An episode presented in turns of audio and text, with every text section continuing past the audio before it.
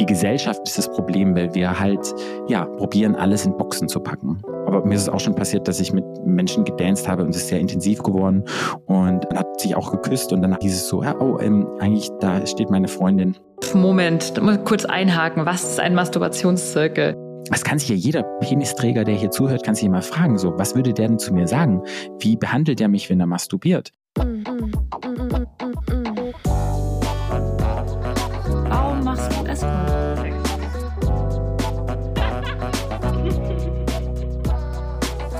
Geliebte auf Zeit. mit Luisa und Lenia. Hallo, ihr hedonistischen und abenteuerlustigen Menschen. Wie schön, dass ihr hier seid. Lenia und ich haben heute einen Gast und zwar ist das Patrick Hess. Patrick Hess ist, äh, macht queere Paar- und Sexualtherapie und hat außerdem den Stadtland-Schwul-Podcast und ist heute bei uns und wir können ihm alle Fragen stellen. Das finde ich ja fantastisch. Hallo. Hallo, hier schön, dass du da Dank für bist. die Einladung. Hi Patrick. Ja, das Hi, ist hi. so witzig. Ich habe äh, ich hab dich so gesucht und es war so ein Ding, äh, dass Ich ich, dachte, vielleicht kommen irgendwann so äh, besorgte Podcast-Hörende bei uns und sagen so, oh, wir brauchen eine Männerquote oder so, weil wir halt so total viel einfach, ähm, glaube ich, echt mit Frauen reden. Mhm. Woran liegt es eigentlich? Naja, auf jeden Fall dachte ich dann, ja gut, okay, eigentlich könnten wir ja auch mal, mal wieder einen Mann einladen. Ja, das ist War schön. so. Ich freue mich sehr. Eine goldene Fickmaschine. Die hätten wir auch einladen können. Hätte ich auch kein Das Problem. setzt du gleich, Luisa. Hätte ich auch kein Problem mit gehabt. Wir waren eine goldene Fickmaschine Doppeldildo hier auf dem Das- Soundboard. das-. Äh, waren, äh, Moment, der Doppeldildo, das war ich und das andere war Undine. Ah. Undine mit der goldenen Fickmaschine. Die Ja, hat sie okay. übrigens. Mhm, Fickmaschine. Ja. Naja, auf jeden Fall, genau, haben wir jetzt ähm, mal. Sowas ähnliches Ja, so ein auf bisschen- dem Mann. Ey, Luisa, du bist wirklich so. Oh Gott, ey, heute so gemein. Fickmaschine. Rette ich das jetzt wieder, dass du jetzt gerade einfach das. Ähm, ja, gut, Cringe. warte mal. Ich, äh, genau, ich fange von an. Also, äh, ja, ich bin eigentlich machen gar ganz so- seriös. Patrick, danke, dass du da bist und wir dich alles fragen dürfen. Und, ähm, und eigentlich aber vor allem auch, ähm, ja, ich super interessiert bin an, an deiner Erfahrung als Therapeut ähm, und ähm, vor allem so spezialisiert auf queere Pärchen. Aber äh, vielleicht können wir so ein bisschen, ja, einfach so mit dir anfangen. Mit dem Ursprung. Mit dem Ursprung, genau. Ja, Jetzt frage ich mich aber auch, ob wir dich erstmal fragen sollten, ob du dich noch mal irgendwas zu dir sagen willst oder so. Eigentlich lässt man doch Nee, immer das ist viel zu Gäste am. Anfang so reden, oder? Wir Ach so. fragen jetzt gleich. Haut raus, Ähm, haut raus alles. haut raus. Schieß los. Ähm, gut, ja. dann schieße ich einfach los. Ähm, also du, du bist ja selbst schwul und habe ich so rausgehört. Ähm, Rausgelesen? Genau, mhm, habe ich so gelesen, genau. Ähm, und ähm, ich habe im Podcast von dir gehört, wo du auch viel einfach darüber geredet hast, ähm, ja, wie man so aufwächst. Und ich glaube, mich zu erinnern, dass du auch auf dem Dorf aufgewachsen bist, richtig? Ja, bin Genau, ich. vielleicht ähm, kannst du, können wir da einfach mal so ansetzen. Wie ist es so, als schwuler Mann auf einem Dorf aufzuwachsen? Also was nimmt man da vielleicht dann auch so für Päckchen mit oder so? Also ich bin in den 80ern auf einem ganz kleinen Dörfchen im Schwarzwald groß geworden. So 800 Seelendorf, so richtig, wenn man sich das vorstellt. Man geht zum Onkel und holt die Milch und man reitet Baerbeck, Witz, ha? ähm, auf Pferden auf der Koppel. Und ja, ich habe, glaube ich, schon ganz früh gemerkt, dass ich irgendwie nicht so richtig in das Normative reinpasse und Mädels nicht so attraktiv finde und irgendwie beim Otto-Katalog immer in der Unterhosen-Section von den Männern hängen geblieben bin. Und als dann das ganze Musik-TV kam, da war es dann eher die Backstreet Boys oder Take That oder New Kids on the Block, wenn die dann nackig getanzt haben. Quit Playing Games ähm, with My Heart, wo die so nackt im Regen getanzt haben, dachte ich mir so, oh, irgendwie total sexy, total cool. Und irgendwann kommt man zu die Pubertät und dann, ja, kommt dann das erste Mal dieses Wort schwul in, in deinen Mund oder du hörst davon und irgendwie, ja, gab es nicht so richtig Repräsentation. So schwul war damals noch so, oh, man hat HIV oder wenn es in den Medien dargestellt worden war, waren das irgendwelche sehr affektierte Darstellungen von Friseuren oder sehr stigmatisiert auch Menschen in Leder und irgendwie dachte ich dann so, nee, das bin ich irgendwie auch nicht.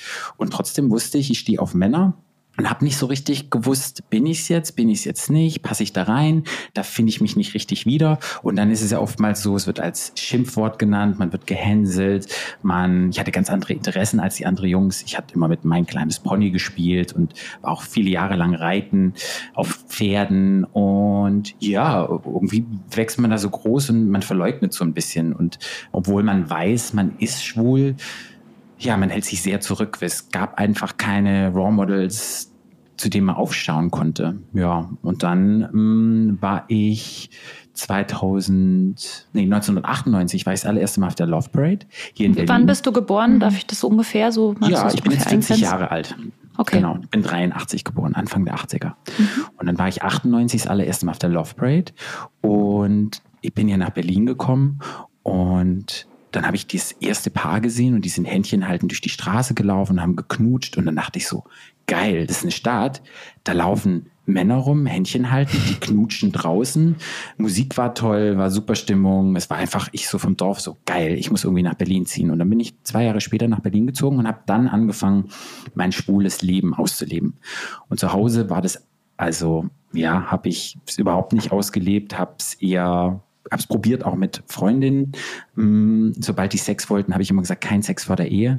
Das war ein, ein guter Ausweg für mich. Und ja, die mochten mich dann immer mehr, weil alle anderen vorherigen Freunde, die sie hatten, die wollten immer mit denen ins Bett. Und wenn ich dann gesagt habe, nee, nee, lass uns da warten, dann waren die, immer, oh, das ist total schön. Und da haben die noch, mich noch mehr gemocht. Und so im Nachhinein denke ich so scheiße, weil ich glaube, ich habe da echt manchen Mädels das Herz Das Herz gebrochen. aber- gebrochen. Ja, Oh. so war das. Und da bin ich 2018 in Berlin gelandet, habe dann meinen therapeutischen Werdegang angefangen und habe dann angefangen, so leicht reinzudippen. Ja, so war das bei mir. Mhm. Ich, äh, das schließt gleich so an. Ich, ich wollte dich fragen, was würdest du sagen, woran merkt man eigentlich, ob man schwul, bi, äh, hetero, äh, pan, wie auch immer sexuell ist? Weil du jetzt auch erzählt, du hattest ja Freundinnen und ähm, ich habe den Eindruck, dass äh, heutzutage ähm, diese Grenzen so viel mehr vermischen, was ich total feiere und total viele Leute einfach sagen, hey, ich probiere halt irgendwie alles Mögliche aus und mir fällt es zum Beispiel ultra schwer, meine Sexualität zu definieren, weil ich habe halt Sex mit allen möglichen Menschen und fühlt sich vielleicht auch anders an, je nachdem, was für ein Geschlecht die haben, natürlich, weil man auch andere Praktiken irgendwie dann macht oder so. Und ich wüsste, wenn mich Leute fragen, weiß ich gar nicht, was ich dann sagen soll. Genau, und also wo, woran kann man das quasi, woran merkt man das so? Oder woran hast du das dann gemerkt, wenn du Freundinnen hattest, aber trotzdem sagst du, ja, ich, ich weiß schon, ich war schwul oder bin schwul. Ich glaube, das erste Mal habe ich das gemerkt, so in Schulzeiten, dass ich irgendwie Jungs attraktiver fand, habe das aber nicht hinterfragt. Ich habe da immer eine größere Anziehung gespürt. Und dann in der Pubertät war es einfach so, wenn, keine Ahnung, der erste Orgasmus kommt oder die ersten Fantasien oder was erregt dich körperlich, wo du das erste Mal Erregung spürst im Körper, habe ich einfach gemerkt, nee, es sind einfach nicht die klassischen Frauen, die mich anmachen, es sind einfach Männerkörper, die mich anmachen. Und wenn ich in der Bravo, damals gab es immer so, wo, wo nackt Fotos gemacht wurden mit so Selbstauslöser, hat mich das irgendwie mal mehr angetörnt, die Männer anzugucken. Und so habe ich das irgendwie gemerkt. Und wenn ich so zurückgucke an Geschichten, zum Beispiel Räuber Hotzenplotz oder sowas, also so im Nachhinein, fand ich das auch irgendwie so ein bisschen, hat mich das auch angetört, so der Räuber Hotzenplotz kommt und so. Ja, irgendwie spannend. Ich glaube, die Geschichte ist für jeden super individuell. Und gerade in dem Alter, wo ich groß geworden bin, gab es halt wenig Repräsentation. Da wurde alles, was nicht so in dieses Normative, also was wir als normal sehen oder die Welt als normal sieht, was nicht reinpasst, wurde nicht war nicht präsent in Medien, war nicht präsent in meinem Leben. Und da war es sehr schwer, sozusagen an Informationen zu kommen und dann rauszufinden, wer bin ich und wo stehe ich. Und ich glaube, heutzutage ist es einfacher, durch Social Media, durch die Verknüpfung ähm, von verschiedenen Menschen, selbst wenn du in ländlichen Gegenden bist, kannst du dich einfacher finden, kannst deinen Tribe finden und bist viel offener, ja, die, dich damit auseinanderzusetzen, wenn man einfach weiß, hey, es gibt einfach mehr. Und die Konzepte, also wenn ich jetzt, glaube ich, nochmal groß werden würde, was es alles für Konzepte gibt, ich wüsste auch nicht, ob meine Entwicklung noch genauso wäre, ob ich dann sagen würde, hey, ich würde vielleicht einen anderen Weg gehen oder so, weil, weil einfach die Begrifflichkeiten mehr da sind und ich mich vielleicht mehr Dinge getraut hätte oder ja, mehr ausprobiert hätte. Ja. Beantwortet das deine Frage?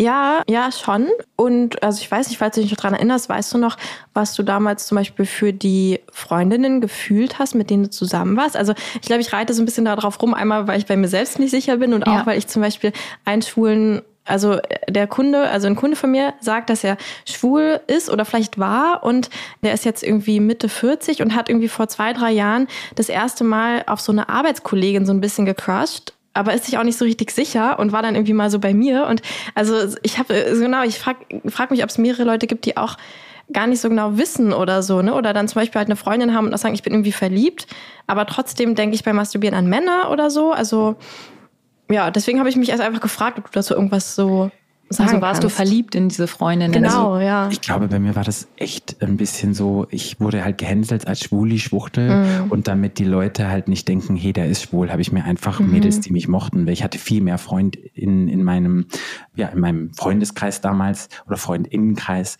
ähm, und dann habe ich einfach gedacht, okay, wir sind jetzt zusammen, na klar, hat man rumgeknutscht Mhm. oder so, aber ich habe da keine körperliche Erregung gemerkt. Es war zwar schön, mal so ein bisschen Körperkontakt auszutauschen, aber da war jetzt nichts, keine romantische, das war eher so freundschaftlich und es war für mich einfach, hey, ich kann ungeoutet sein, ich werde nicht angefeindet, ich muss nicht, ähm, werde nicht gemobbt und muss mir keine blöden Sprüche anhören. Ja, deshalb war das Ja. bei mir. Ja.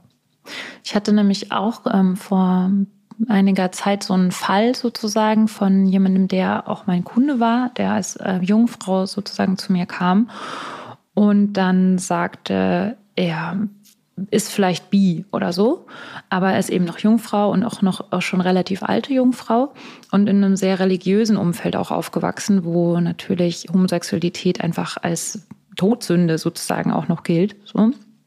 Und ich habe dann im Laufe des Treffens gemerkt, dass er sexuell einfach nicht auf mich abfährt. Also er hatte halt keine Erregungszeichen an seinem Körper. Er muss ja noch nicht mal eine Erektion gehabt haben, um, aber er hatte auch grundsätzlich keine Erregtheit in seinem ganzen Körper nicht. Und wir haben wirklich sehr, sehr viel Zeit miteinander verbracht.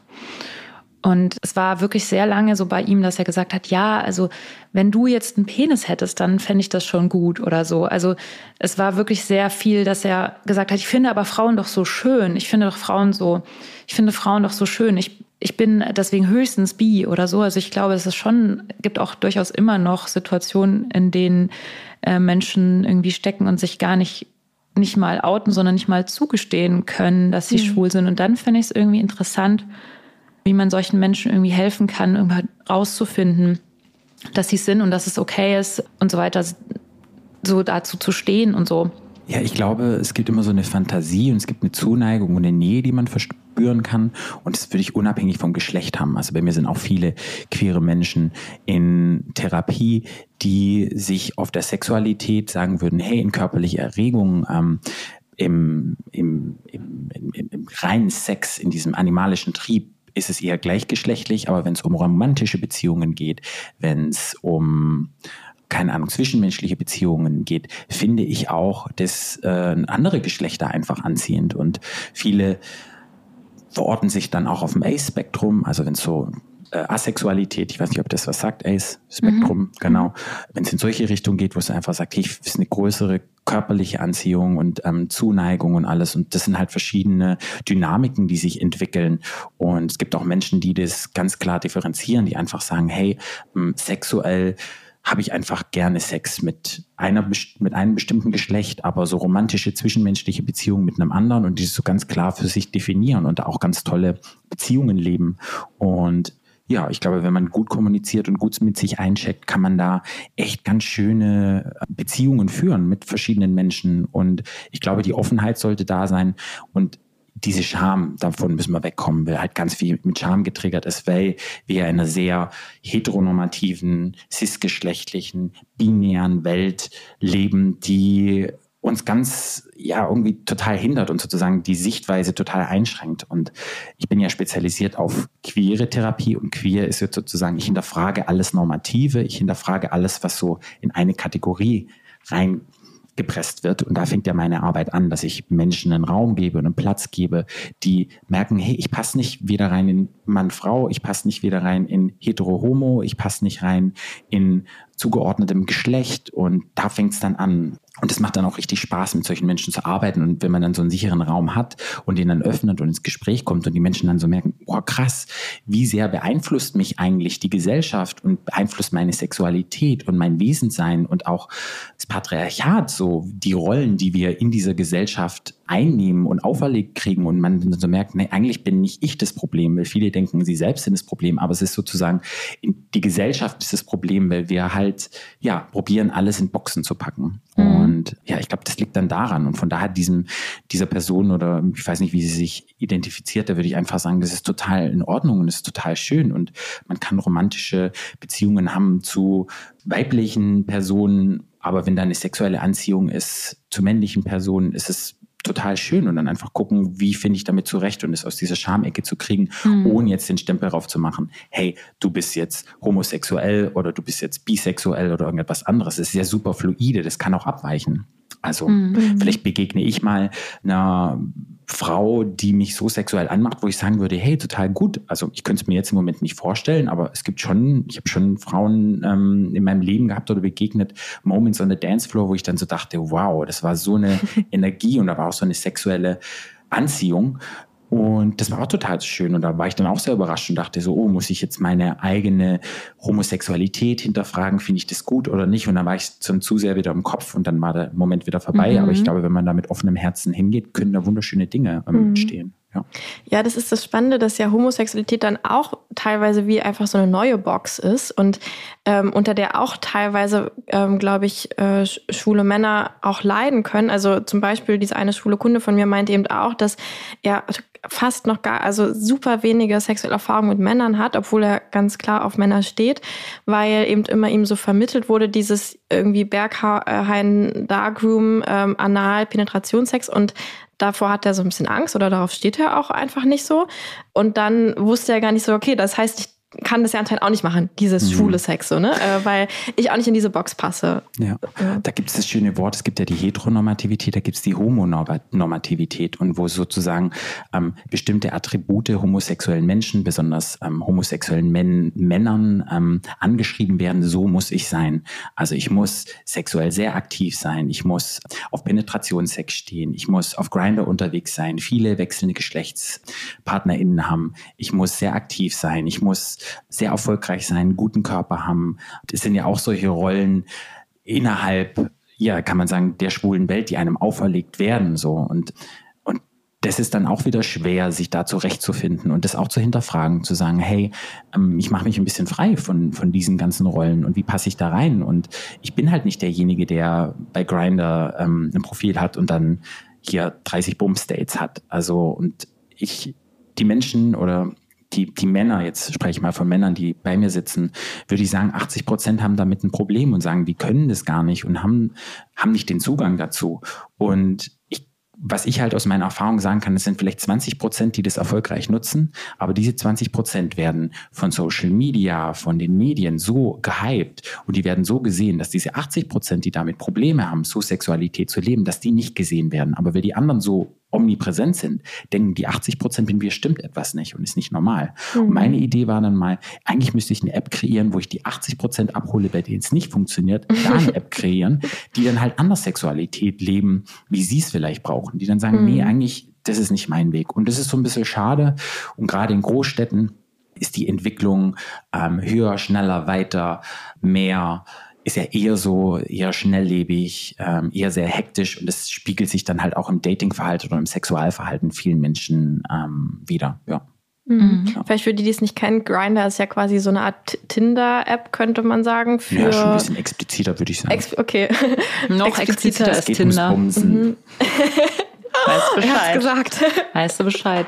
Ja, ich hatte mhm. das auch schon mal gehört, tatsächlich von jemandem, der bi ist und der so ein paar ähm, erste Erfahrungen machen wollte mit, ähm, mit Männern und dann aber auch sehr schlechte Erfahrungen gemacht hat, relativ schnell, weil da irgendwie das wohl gang und gäbe ist, dass man da so unglaublich erfahren ist. Und wenn man dann gar keine Erfahrung hat, dann ähm, ist man plötzlich irgendwie, naja, dann wird man so überrollt von so, von so irgendwie Leuten, die dann sozusagen ge gewohnt sind, viele, viele Sexualpartner zu haben. Und für, für ihn war das dann so das erste Mal. Und das war irgendwie, also für ihn war die Erfahrung sehr schwierig. So. Und das hat auch lange gebraucht, irgendwie auch wieder Männern zu vertrauen und so weiter.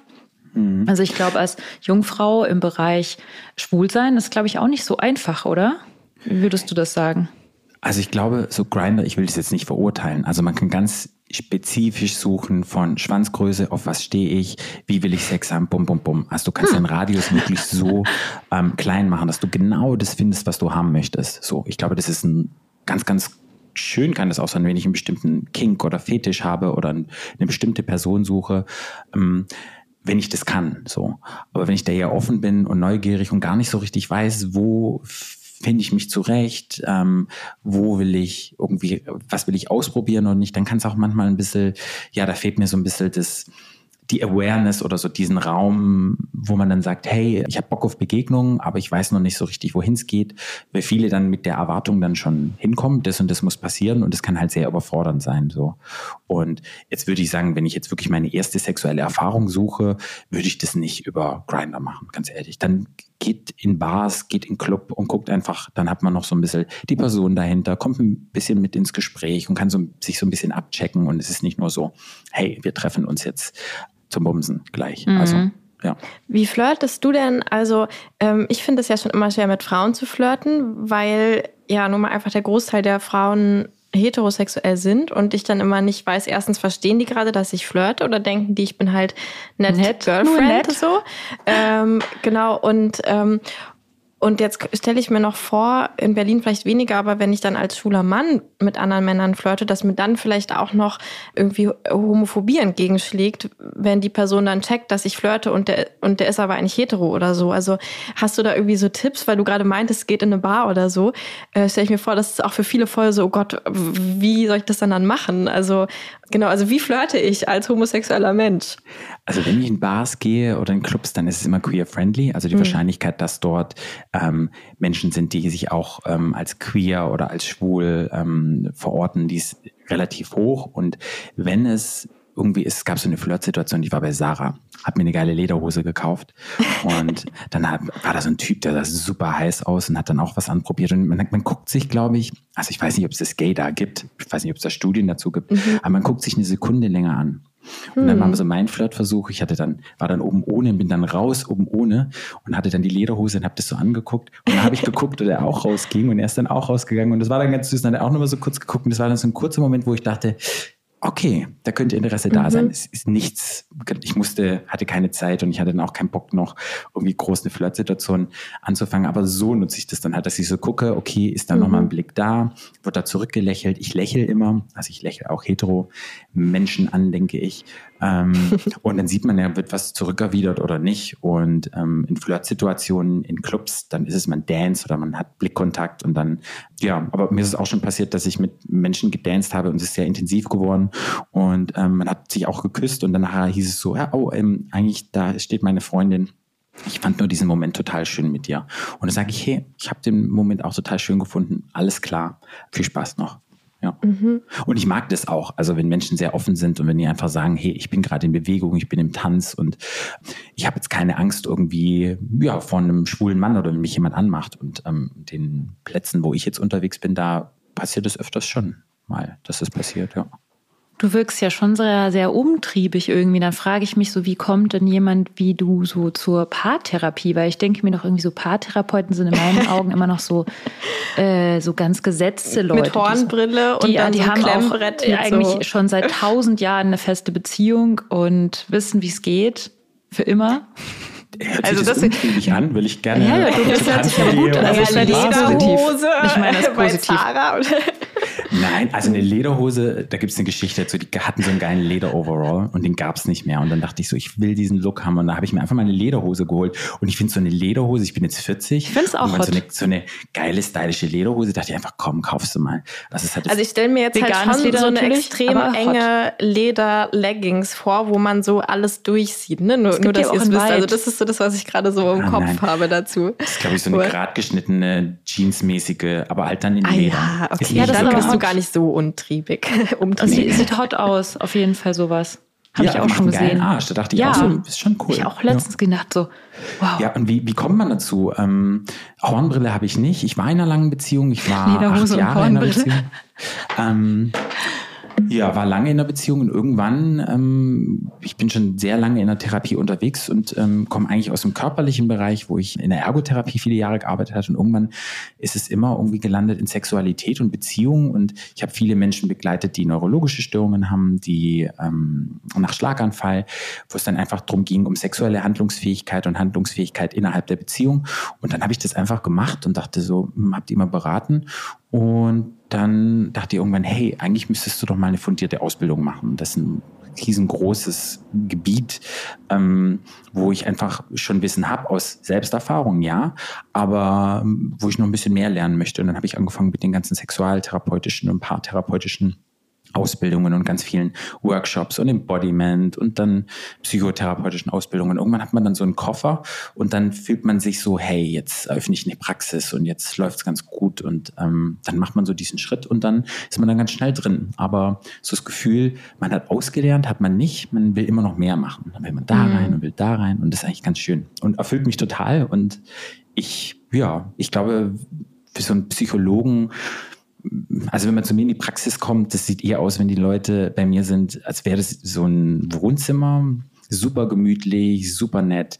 Dann habe ich so ein riesengroßes Regal, da sind Sextoys drin, Bücher und alles. Und das ist dann auch mal so ein ah. Eye-Opener, wenn die Leute kommen und dann kommt man auch so übers Gespräch und dann sind auch viele private Bücher von mir und das ist einfach so ein Wohlfühlen und miteinander in Kontakt gehen. Weil mir ist es immer sehr wichtig, wenn du bei mir eine Therapie machst. Es geht ja wirklich um Sexualität und Beziehung und sind ja schon sehr intime Themen und da will ich einfach ein Setting bieten, wo sich die Menschen wohlfühlen, wo sie sagen können, hey, hier öffne ich und hier möchte ich irgendetwas erarbeiten oder ja, und dann, mhm. das ist mir halt so wichtig. Von daher glaube ich, dieses klassische Bild, wie man sich das vorstellt, vorstellt von so Psychotherapie, das ist, glaube ich, weiß, weiß nicht, ob das noch aktuell ist, aber das möchte ich nicht vermitteln. Bin ich auch nicht. Von mhm. daher.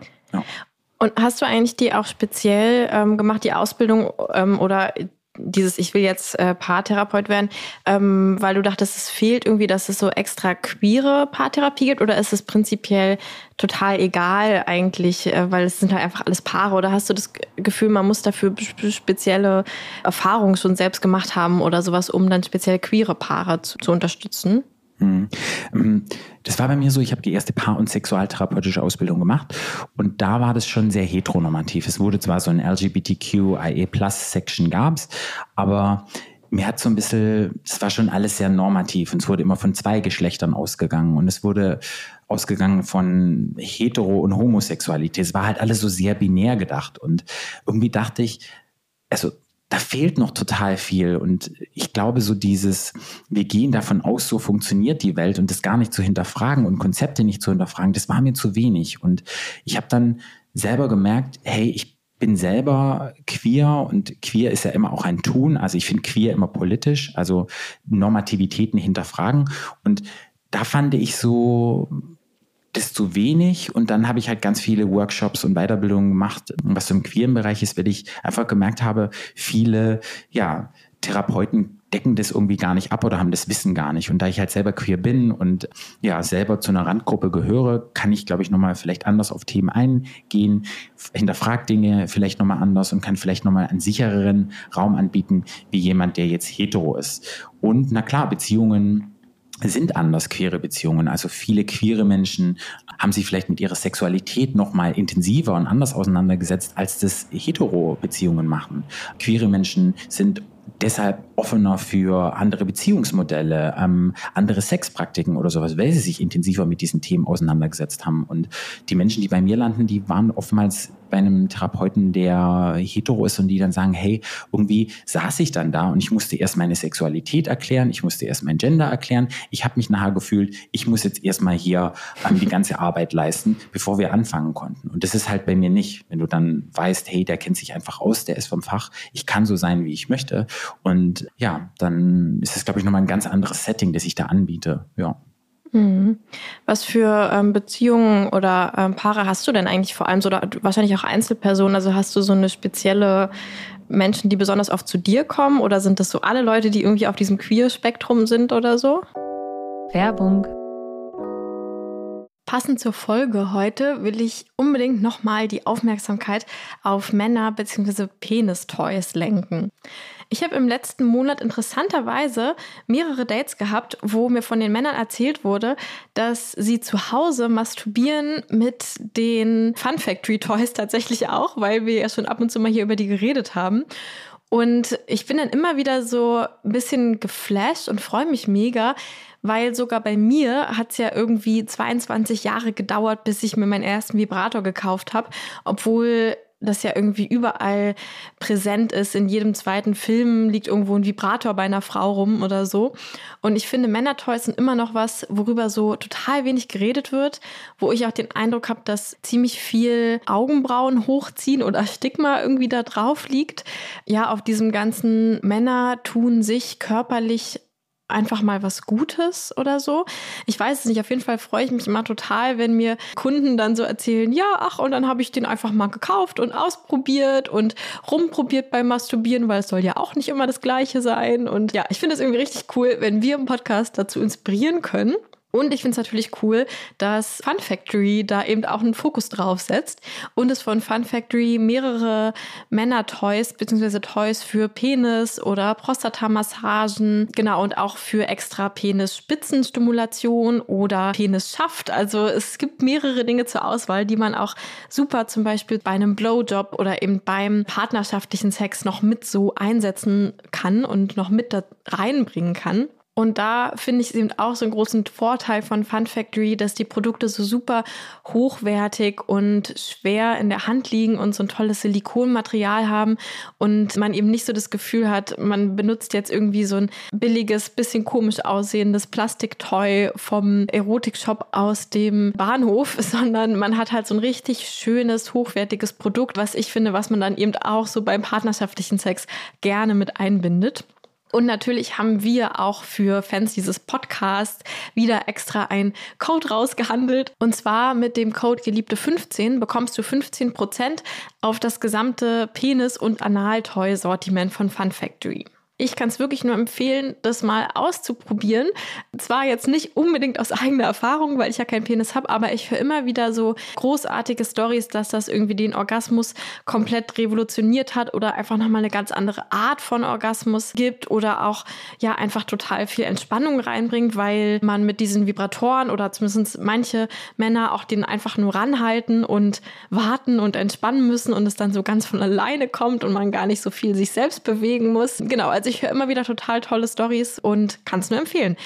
Und nochmal zur Erinnerung, der Code Geliebte15, mit dem du 15% Rabatt auf das gesamte Penis- und Analtoy-Sortiment bekommst.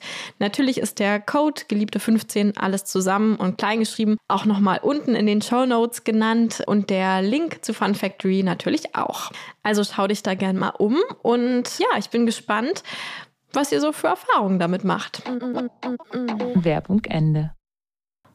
Also bei mir ist wirklich alles abgedeckt von Schwulen, von lesbischen Paaren, von einzelnen Beziehungen, Menschen, die in Beziehungen sind und ein Transitioning-Prozess stattfindet, also so Transitionsbegleitung, wenn sich da Dinge verändern, ähm, Menschen, die sich irgendwie als non-binär einordnen und da vielleicht in einem Prozess drin sind. Also es ist ganz, ganz weit gefasst. Ähm, auch viele Menschen, die in Polybeziehungen sind, wenn dann solche Themen kommen, hey, wie haben wir in einer Polybeziehung vielleicht einen Kinderwunsch? wie setzen wir das um?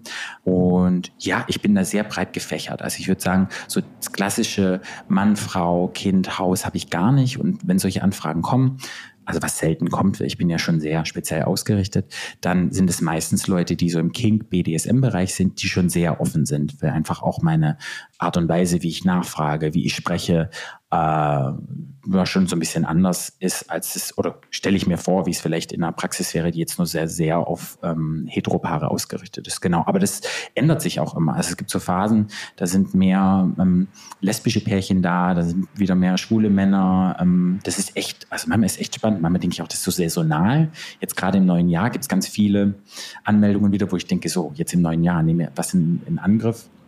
Und jetzt sind es gerade wieder ganz, ganz viele Paare. Also am Ende des Jahres waren es ganz viele Einzelpersonen. Und ja, das ist, glaube ich, mhm. saisonal bedingt. Ich weiß es nicht. Vielleicht, weil es jetzt sagen, auf Valentinstag so zugeht oder so. so ja. Januar, Februar. Würdest du sa äh, sagen, dass es so ein geschlechterübergreifendes Paar-Problemthema gibt? Also gibt es so eine Sache, wo du sagst, das ist irgendwie ein Problem bei vielen Paaren, das immer wieder auftritt? Ja, hast du da ja, so es irgendwie gibt, so? gibt zwei Grundprobleme. Es ist mhm. unabhängig vom Geschlecht, unabhängig von der Sexualität. Das ist einmal Nähe und Distanz, dieses Spiel. Bin ich zu nah, distanziere ich mich zu oft. Und dann solche Sachen, hierarchische Themen. Also ich stelle mich über die andere Person. Das sind mal die zwei Dynamiken von oben nach unten oder eher von einer Entfernung weg. Und irgendwie lässt sich alles auch, also nicht alles, aber vieles lässt sich darauf, auf, auf diese Bereiche ja so ein bisschen runterbrechen. Ja. Mhm. Ja. Das ist wahrscheinlich jetzt nicht das, womit Leute zu dir kommen und sagen, hey, wir haben ein Problem mit, oder? Das stelle ich mir so vor. Ähm, Gibt es da so, so Top-Themen? Also ich ähm, kenne es jetzt so bei der Heterosexuellen, dass es halt einfach Unlust ist Top-Thema 1 und Top-Thema 2 tatsächlich äh, Präcox, also irgendwie zu frühes Kommen beim Mann dann. Und frage mich gerade, ob das zum Beispiel auch äh, in, in dann zum Beispiel Schulenbeziehungen auch so ein Top-Runner ist oder ob das dann gar nicht so ist, weil man vielleicht auch nicht so ein weiß ich nicht, so dieses Bild hat von, ah, so muss Sex aussehen oder so? Oder also was sind quasi so die Probleme, mit den Leuten zu dir kommen, wo sie sagen, hey, Patrick, hilf mir damit? Also Unlust ist ein großes Thema, auch in, in, in mhm. queeren Beziehungen. Ähm, und eine Person möchte mehr, die andere möchte weniger. Und ja, Präcox auch ab und zu, was so oftmals passiert, jetzt gerade wenn wir auf einen schwulen Mann gucken, ist über Grinder funktioniert alles. Ich kann Sex haben, ich komme zum Orgasmus, ich kriege eine Erektion. Sobald aber ich Interesse habe an einem anderen Mann und da sind ein bisschen mehr Empfindungen da, dann klappt es plötzlich Platz klappt das nicht mehr. Ich kriege keinen mehr hoch, ich komme nicht zum Orgasmus. Mhm. Und dann geht es darum. Also das ist echt spannend. Ähm, ja, wenn es dann so um anonymen, schnellen Sex geht, hey, kein Problem. Aber jetzt ist da jemand, oh, ich habe Interesse, dann klappt es nicht. Mhm. Das ist so was Klassisches, was, was ich ganz oft habe, ja. Und hm. ja.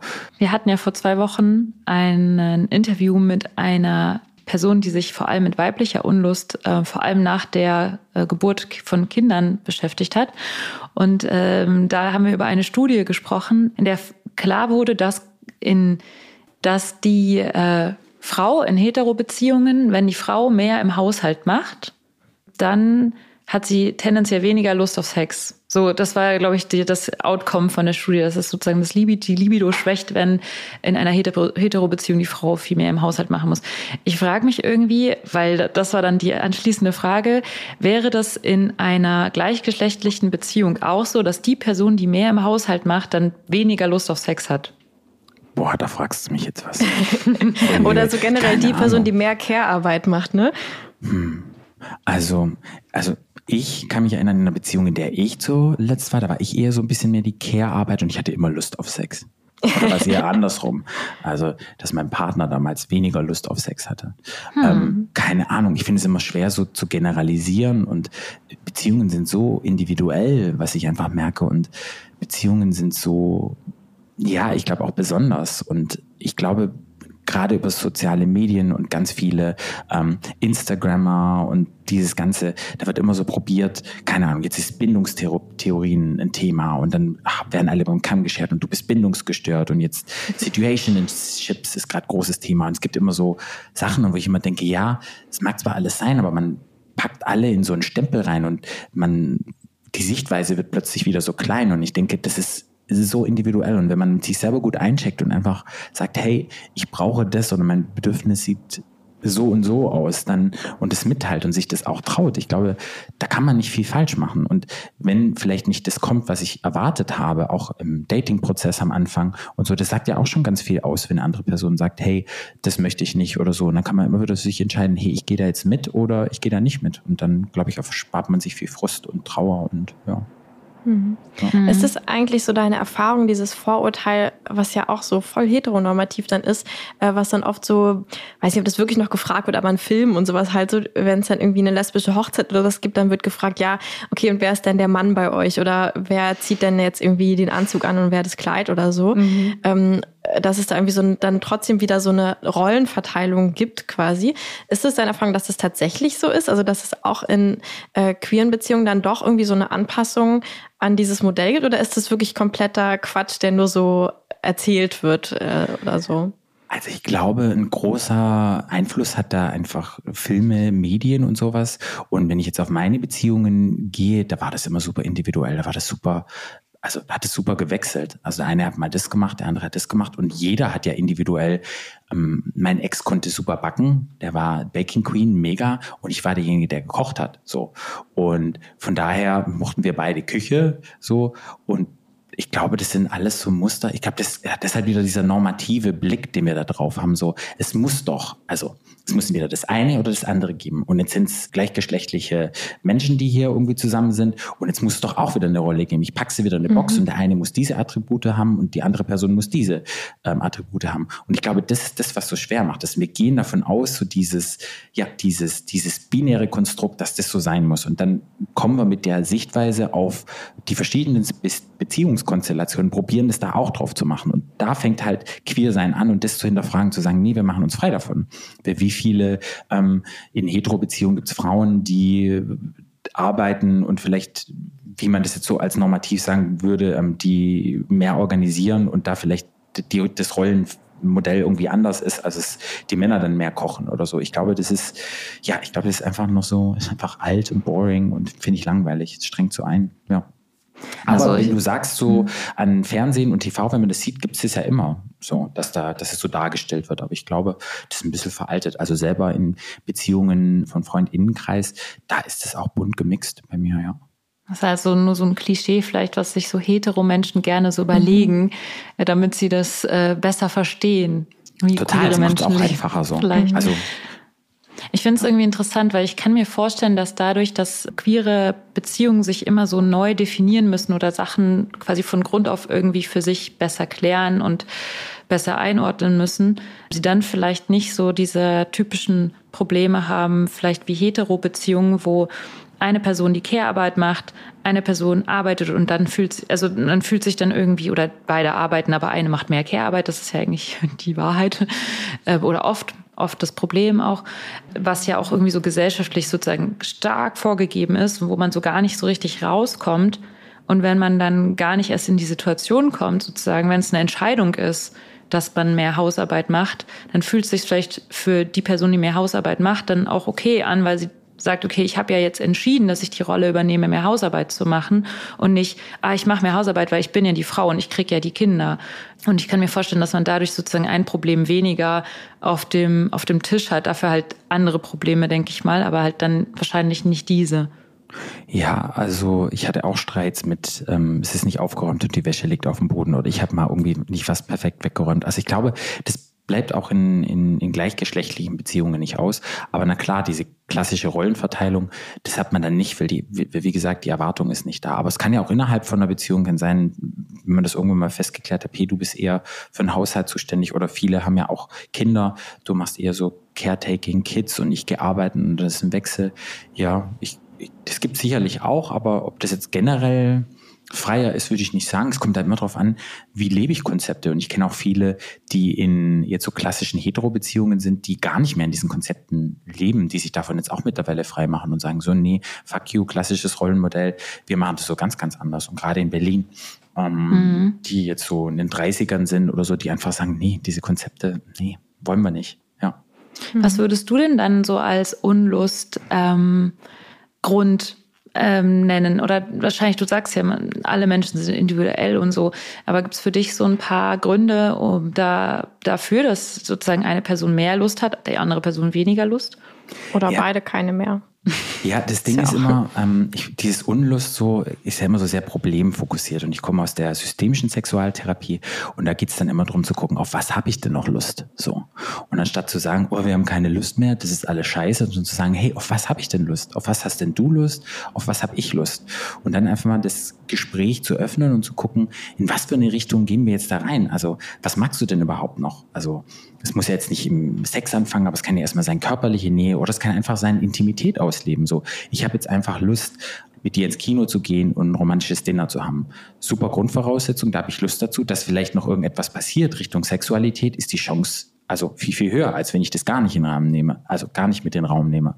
Und dann eher zu gucken, auf was habe ich Lust und da den Fokus drauf zu machen und dann damit zu spielen, zu gucken, wie sieht's aus. Und oftmals ist es so, was ich erlebe, am Anfang in der Beziehung steckst du halt wie so Fähnchen ab innerhalb der Beziehung, wo du ähm, sexuell vielleicht auch mal an deine Grenzen gehst oder über die andere oder an Grenzen gehst von der anderen Person, wo du dann Sex hast und dann ist die Grenze und dann schränkt man, hat man das so abgesteckt und so hat man dann Sex. Man ist dann lange zusammen, man hat aber nur noch Sex innerhalb diesen Grenzen. Wir verändern sich, die Menschen verändern sich, in den Jahren lernt man mehr dazu, aber trotzdem diese Grenzen, die man irgendwann mal am Anfang gesteckt hat, die sind da irgendwie starr. Und dann, wenn man den Leuten so sagt, hey, das, was du mal vor drei Jahren eine Grenze ge, äh, mir gesetzt hast in einem sexuellen Setting, als wir Sex hatten, die ist vielleicht gar nicht mehr da oder dieses Fähnchen können wir bewegen. Und dann kommen die bei mir ins Gespräch und sagen so, ja, das hast du damals gesagt, das machst du nicht. Und ich dachte, das ist so. Und dann sagen die so, nee, jetzt sieht es ganz anders aus nach zwei Jahren. Lass uns da mal wieder reingehen. Lass uns mal wieder ein bisschen probieren. Lass uns ein bisschen härter machen, ein bisschen softer. Und dann macht dieses Spiel, macht Spaß. Also immer so ein bisschen dieses zu gucken, wo sind die Grenzen. Weil oftmals hat man ja keine Lust, wenn irgendwas gleich bleibt und wenn es immer dieselbe Routine ist und so. Das kann ganz gut sein. Also so ein Go-to-Sex, das funktioniert auf jeden Fall, aber das ist dann irgendwann langweilig. Und ich glaube, viele geben dann auf, weil sie halt diese kleinen Grenzerfahrungen nicht mehr gehen. Und das ist ja, und ich glaube, das ist ganz, ganz wichtig. Und da halt in Kommunikation sein und auszuprobieren. Und dann ist es auch okay zu sagen, mal eine Beziehung, wir haben jetzt keinen Bock mehr auf Sex mit uns. Was können wir dann machen? Öffnen wir die Beziehung? Gehen wir mal in den Swingerclub? Gehen wir mal, ähm, keine Ahnung, laden wir uns mal ein Date ein? Und dann zu gucken, hey, da gibt's halt noch viel, viel mehr. Warum muss Sex nur zwischen uns beiden stattfinden? Vielleicht haben wir eine erfüllte Nähe, wir haben einen Alltag zusammen, aber das Sexuelle gucken wir noch, ob wir von außen etwas dazu holen oder uns nochmal andere Räume schaffen.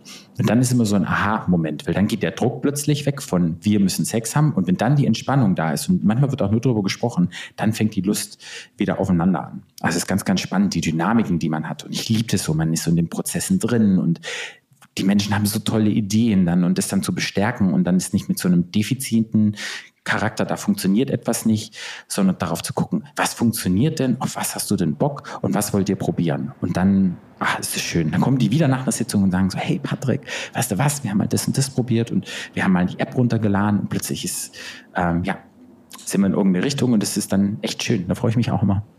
Also stimmt es so, dass queere Menschen, würdest du sagen, tendenziell mehr in offenen Beziehungen sind als Heteromenschen? Also ich glaube, als queerer Mensch hat man sich anders mit der Sexualität auseinandergesetzt, als wenn man so sehr ähm, hetero sich damit identifiziert, mit dem Geschlecht identifiziert und sozusagen so wie es ist, alles normal ist. So als queere Menschen hinterfragst du halt sehr viel und lernst viel mehr kennen, weil du dich halt mit deiner eigenen Identität und mit deiner eigenen Sexualität vielleicht nochmal intensiver auseinandersetzt und dir in diesen Räumen vielleicht mehr Dinge begegnen, als es vielleicht jetzt der ähm, Thomas, der hetero ist, der als Mann geboren ist und sich damit identifiziert, vielleicht macht als ein Peter, der schwul ist und ja, einfach merkt, er passt so nicht in dieses normale, in Anführungsstrichen, wieder rein. Und ich glaube wirklich, dass, wenn du dich mehr mit deiner Sexualität auseinandersetzt, was queere Menschen machen, dass du offener bist, neue Dinge auszuprobieren, alternative Beziehungskonzepte auszuprobieren, weil der Schritt, das zu machen, also du hast ja sozusagen, du bist ja schon raus so ein bisschen aus der mhm. normativen Gesellschaft und dann diesen Schritt noch zu machen, hey, ich probiere jetzt noch mal etwas anderes aus, ist dann wahrscheinlich die Angst nicht mehr so groß, deshalb traust du dich eher, kommunizierst vielleicht noch mal ein bisschen besser oder anders und ich glaube, das macht es dann für viele Menschen einfacher, ja. Hm. Wo ich frage mich auch, ob das dann auch wieder Druck auslösen kann. Also ob du dann auch so Paare hast, äh, vielleicht ein schwules Paar, wo dann der eine sagt, ich will aber eigentlich monogam sein und heiraten und einfach irgendwie schön mit dir Familienleben machen oder so. Und das dann quasi aber so ein Bild ist, ah ja, jetzt, wo wir ja schwul sind, müssen wir ja auch irgendwie äh, poly sein oder sonst was oder so. Also ob das quasi auch wieder fast wie so eine neue Box ist, weil ich höre das auch immer so, ja, Schwule haben alle irgendwie offene Beziehungen oder so. Ja, da hast du das schöne Wort gesagt, wir müssen, wir können. Mhm. Und dann würde ich einfach müssen mit können. Und dann hat man wieder eine ganz andere ähm, Dynamik. Und wenn eine Person sagt, können wir das jetzt tun? Was hast du für Vorstellungen? Wie wollen wir vielleicht unsere Sexualität leben? Wie wollen wir Beziehungen leben? Ähm, was kannst du? Was kann ich? Und dann halt den Konsens zu finden und zu sagen, okay, das kann ich geben, das nicht. Und ich kenne auch ähm, viele aus dem also viele Freunde von mir, die leben in monogamen Beziehungen, haben Kinder und sind total erfüllt. Also das heißt nicht irgendwie, wir müssen jetzt uns wild ausleben oder irgendetwas. Mhm. Aber wenn ich jetzt so prozentual das sehe, kann ich mir schon vorstellen, da gibt es sicherlich auch Studien dazu, ich habe jetzt keine im Kopf, wo man sicherlich sehen kann, dass es offener vielleicht ist als jetzt in so einer Hetero-Beziehung. Ja, aber wie gesagt, alles kann, nichts muss. Das ist auch wieder so, boah, Menschen sind so individuell und das ist ja auch geil irgendwie. Ja. Mhm. So, ich würde sagen, es ist Zeit für eine Rubrik. Zur Fucketlist hinzugefügt. Ich fühle mich irgendwie immer noch so nach Neujahrsfolgen und will jetzt irgendwie Leute fragen, was steht dieses Jahr auf deiner Fucketlist? Ähm, ja, also Patrick Jahr schon hat schon sowas von angefangen, ja. ja, irgendwie hat das Jahr schon voll angefangen. Ich glaube, wenn diese Folge rauskommt, ist auch gefühlt schon wieder eigentlich Frühling oder so. Aber ey, Frühling ist auch die beste Zeit für Fucketlists äh, und irgendwie Frühlingsgefühle eh. und sowas, genau. Ähm, ja, genau. Patrick, hast du irgendeine Sache, die dieses Jahr äh, die du noch ausprobieren willst, ähm, falls du nicht schon, weil du ja so umtriebig bist, alles ausprobiert hast, was es so gibt? ich bin nicht so umtriebig. Also jetzt haben wir haben so ins Klischee, oder? So, wir haben so jetzt Topf Patrick, ja. der umtriebige ja, genau. Sexualtherapeut. Patrick, der Umtriebige, das klingt auch gut. So ja. Außerdem müssen wir noch einen Pornonamen dann für ihn erfinden, wenn er. Ja, Patrick so der Umtriebige ist doch super. ähm, ja, also Fucketlist. Ich will, letztes Jahr bin ich so ein bisschen in den Tantra reingedippt, was ich super schön fand und hatte so Selbsterfahrung gemacht. Genau, war auch mal ein Masturbationszirkel, das war auch super schön. Ähm, Erzähl mal bitte Moment, kurz. kurz einhaken. Was ist ein Masturbationszirkel? Ähm, ich muss es mal in naja, Lenias Worten sagen. Bezeugen so, dann andere deine Masturbation? Nein, es gibt doch auch so einen, so einen Vulva-Zirkel, oder? Also, wo man also ich kenne auf jeden Fall so dieses Frauen sitzen im Kreis und masturbieren alle. Ähm, so habe ich mir das jetzt ungefähr auch vorgestellt bei dir. Aber vielleicht das ist auch genau, was anderes. Also es, es, geht sehr viel über ähm, also Männer mit, ähm, mit Penis sitzen zusammen und man gibt erstmal, also auch in einem Kreis und man gibt sich wertschätzende, also es ist ja sehr viel Penisse ist ja auch viel Druck heutzutage auf einen. Der ist zu groß, der muss sehr groß sein, der muss immer potent sein, der muss irgendwie so und so aussehen. Und da ist ja schon sehr viel Druck auch da. Und, und wenn man Pornos anguckt, ist ja immer nur ein, ein bestimmte Art von Penis wird dann abgebildet. Das vielen Menschen macht das extrem viel Druck und ja, viele schämen sich auch mittlerweile für ihren Penis. Und da gibt's so Workshops, zumindest in Berlin, wo sich ähm, ja, Männer oder Menschen mit Penis treffen und sich dann ausziehen, also auch consensual. Und dann sitzt du gegenüber und guckst dann sozusagen die unterschiedlichen ähm, Penisse an und dann gibt es erstmal wertschätzende Worte und ähm, werden verschiedene Penisse angeguckt und man checkt miteinander ein, wie geht's dir damit, wenn du andere Penisse siehst und so. Und dann kann das dazu ändern, dass du halt auch Selbstberührung gibt und du kannst da auch masturbieren. Du kannst aber an jedem Punkt kannst du auschecken und sagen, okay, das ist mir zu viel. Genau. Und das habe ich letztes Jahr mal ausprobiert. Und ja, es war eine krasse Erfahrung, es war auch eine total schöne Erfahrung und es hat holt, glaube ich, Menschen so ein bisschen ähm, wieder auf den Boden zurück, wenn man, glaube ich, doch manchmal denkt so, oh, sieht es bei mir, bei mir sieht es nicht so aus wie im Porno, wie, wie, wie sollte denn das aussehen? Und das war eigentlich ganz schön. Und alle Menschen haben dann gesagt, oh, das tat total gut, einfach auch mal dem Penis nochmal ein bisschen mehr Raum zu geben und auch solche Fragen zu stellen, so, ähm, wie werde ich behandelt? Wie behandelt mich mein die tragende Person, der mich dann trägt und dann hast du immer so, wird es so durchgecoacht, wo dann dein Penis sozusagen eine Stimme hat und dann mal dir so ein bisschen Feedback gibt, wie werde ich behandelt, wie möchte ich behandelt werden und so. Und es war so ein ganz schöner ähm, Workshop. Genau. Aber klingt, warte mal, aber das, das klingt so cool. Jetzt hast du, also genau, ja, wir, kommen, wir wissen gleich, dass du diesem Jahr kommst. Äh, ähm, also erstens ist es, also da kann ich auch als Heteroman hingehen. Es geht quasi jetzt wirklich nicht um diese Interaktion, sondern oder wie oder ist es, es geht schon einfach, also mhm. frei von wie du dich identifizierst, wenn du einen, ähm, einen, einen Penis hast, je nachdem wie du dich identifizierst. Also es gibt ja auch amazing Frauen, die ähm, Penisse haben kannst du da einfach hingehen. Oder wenn du jetzt einen Neopenis hast, kannst du auch hingehen dann ja, triffst du dich da und dann ähm, musst du gucken, was es so Veranstaltungen gibt und dann, ähm, genau. Und dann geht's halt, liegt halt sozusagen das Geschlecht, liegt im Vordergrund und dann geht's halt um wohlwollende Worte, es geht um sich mit deinem Geschlecht nochmal auseinanderzusetzen, ja. Und dann kann es am Ende zu Masturbation gehen, muss aber nicht. Du kannst dann auch wieder aus, steigen. Mhm. Ja. Ich finde es so mega cool, weil also das, was ich ähm, ja an so Frauenkreisen liebe und auch so bei den Retreats und sowas, ähm, ist halt, da, dass wir Menschen ja voll gewohnt sind, irgendwie vor allem im Genitalbereich angeguckt zu werden oder angefasst zu werden wegen irgendeiner Erwartung an uns oder also also mit schon einer bestimmten Absicht oder sowas. Und dann so dieses, ich masturbiere jetzt mal und werde dabei auch quasi bezeugt, wie Lisa sich dann gerne über mich lustig macht oder so. Aber ohne, dass die anderen Personen quasi ähm, eine, ähm, eine, also eine Erwartung an mich haben, so, sondern einfach nur bezeugen, dass ich mir gerade selbst irgendwie was Gutes tue. Und ich finde, sowas fe fehlt halt einfach noch voll äh, für also jetzt auch wirklich einfach Männer, also in so was wir gesellschaftlich quasi als, als Männer labeln, äh, weil das da irgendwie noch so viel, ich weiß auch nicht warum, das ist irgendwie hat noch so einen viel komischeren, gesellschaftlich so so ein, äh, wie, ihr geht da in eine Runde und masturbiert oder so. Ja, ähm, als Mann musst du ja. halt funktionieren. Du hast den, Ja. du bist der Stecher, du musst hier potent sein, du musst versorgen und diese ganze Emotionen und Gefühle sozusagen, die du ja hast, so diese Connection auch. Also letztendlich werden wir damit geboren, wir spielen damit immer rum, aber wenn es dann darum geht, so, wenn es mal nicht funktioniert, wie es, wie man so denkt, es sollte funktionieren, oder ähm, dann erlebe ich halt ganz viel, dass dann viele dann auch sagen, hey, irgendwie fehlt mir die Connection zu meinem Schwanz letztendlich. Und wie Ja. schaffe ich es da wieder auf eine Connection zu kriegen? Und ähm, ja, und ich glaube, da kann sowas schon helfen, dann einfach auch so ein bisschen zu teilen mit anderen Menschen und, und wie vielleicht fasst sich der eine an, wie fasst sich der andere an oder einfach nur mal verschiedene Penisse anzugucken und dann einfach mal hebelwollende Worte, hey, du hast einen schönen Schwanz oder so. Oder du kriegst dann auch selber Lob, dass dann irgendjemand sagt, hey, das sieht gut aus oder ja, keine Ahnung. Also und auch die Diversität und alles. Ich finde, fand Ja. das eigentlich sehr empowernd. Ja. Richtig Cool. gut. Dazu muss ich dich gleich noch was fragen. Aber erstmal musst du ja noch sagen, was auf deiner Nein, warte, ich will nämlich noch einen oder? Filmtipp einstreuen, den ich unbedingt noch einstreuen muss, weil er mir gerade einfiel. Ähm, und zwar äh, fiel mir auch gerade ein, wo du geschrieben hast, äh, erzählt hast über dieses, man sieht immer nur eine Penisform. Ähm, den Film äh, Zola, der ist auch in meiner, ich habe ja so eine Filmliste mit so Filmen, die irgendwas mit Sexarbeit zu tun haben. Und da äh, sind so zwei Sexarbeiterinnen. In dem Film gibt es so ein paar Sachen, die ich doof fand, aber da ist eine richtig coole Szene, ähm, wo quasi die eine als äh, Full-Service-Sexarbeiterin, also ähm, ich glaube, sie ist dann so Callgirl oder sowas Escort-mäßiges.